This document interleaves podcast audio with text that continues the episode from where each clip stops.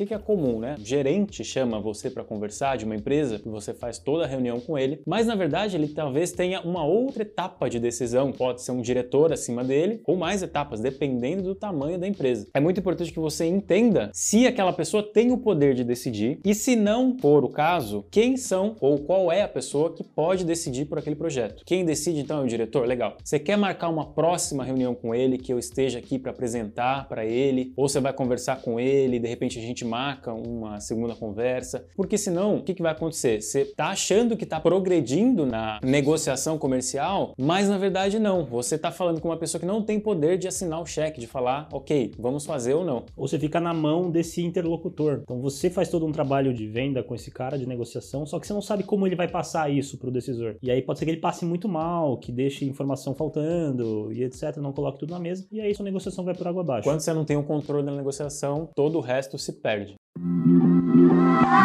Quer aprender marketing digital no seu ritmo e ter acesso a mais de mil aulas? Agora você pode assinar o Plano Pro mensal da Mirago a partir de R$ 79,90 por mês. E você cancela quando quiser, sem multas. Acesse mirago.com.br e comece agora.